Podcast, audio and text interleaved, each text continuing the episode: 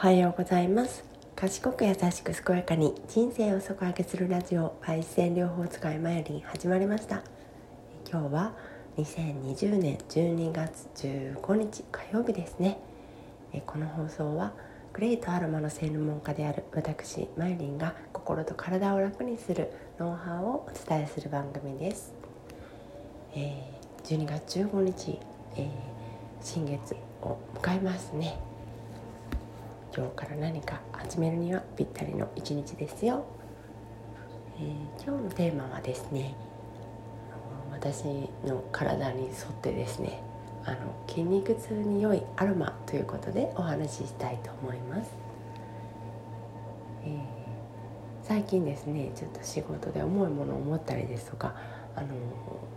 土日のレジャーというかあのおうち時間にですねあの家族とスイッチのあのキックボクシングとかあのそういう系のゲームをすることがあってものすごい腕と足の太ももが筋肉痛なんですけれどもこれをアロマで解消する方法をお伝えしてみたいと思います、え、まずですね筋肉痛とか凝りとか痛みにといえばですね私が真っ先に思い浮かべるのはユーカリレモンというアロマです、はい、このユ,、まあ、ユーカリは皆さん使ったことあるかもしれないですけれどもユーカリレモンというのは、まあ、ちょっとあのメディカルアロマとかにあの特化した方の方が使ったことは多いかもしれませんが本当に優秀なアロマでですねシトロネラールという香りがあ香りじゃない成分が多いんですけれどもえこちらがですね抗炎症、まあ、炎症を抗うと書いて抗炎症ですね、えー、腎痙攣痙攣を鎮めるとかですね。あと蚊よけにもとてもいい香りでですね。あの1本持っておくととても一年中重宝する香りですので、えー、もしね次何かアロマ買ってみたいなと思う方は、えー、肩こりとかあの筋肉痛とかうん、蚊よけにも使いたいっていう思われる方はユーカリレモンが一押しです、えー、ユーカリレモンという名前だけあってですね香りは本当にレモン用の爽やかな香りでですねレモン用レモン用レモン用っていうのはあの様と書いてねレモン風みたいな感じですけれども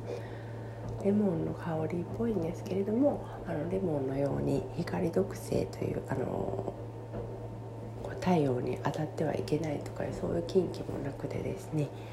とても使いやすくなっています。まあほんのちょっと刺激がある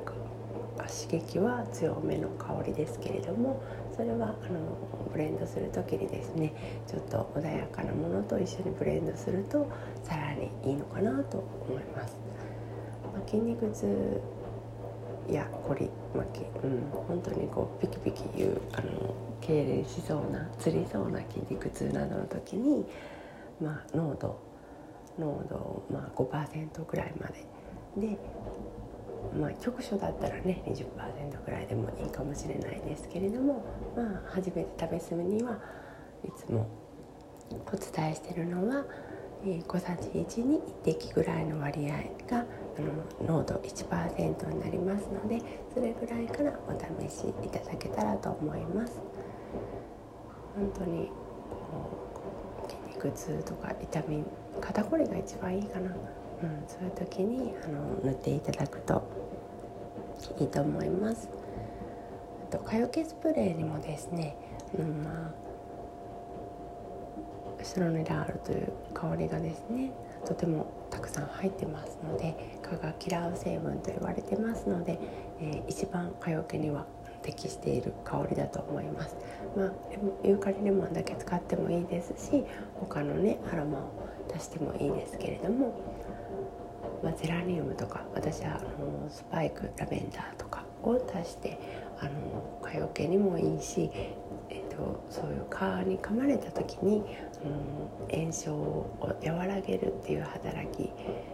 をしてくれるので両方に使える香りとしてあのスパイクラベンダー入れることが多いですかね。はいまあ、ゼラニウムもいいと思いますけれども、はい、蚊よけにも使えますので、まあ、今からだと蚊よけはあまり必要ないかもしれないですけれども、まあ、今からね大掃除をするとかで筋肉痛になった時にユーカリレモンのスプレーとかあのオイルとかを用意しておいて、まあ、その都度ねその夜にはそれであの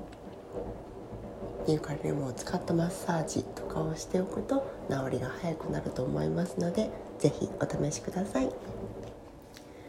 今日はユーカリレモンのアロマの香りをご紹介しました。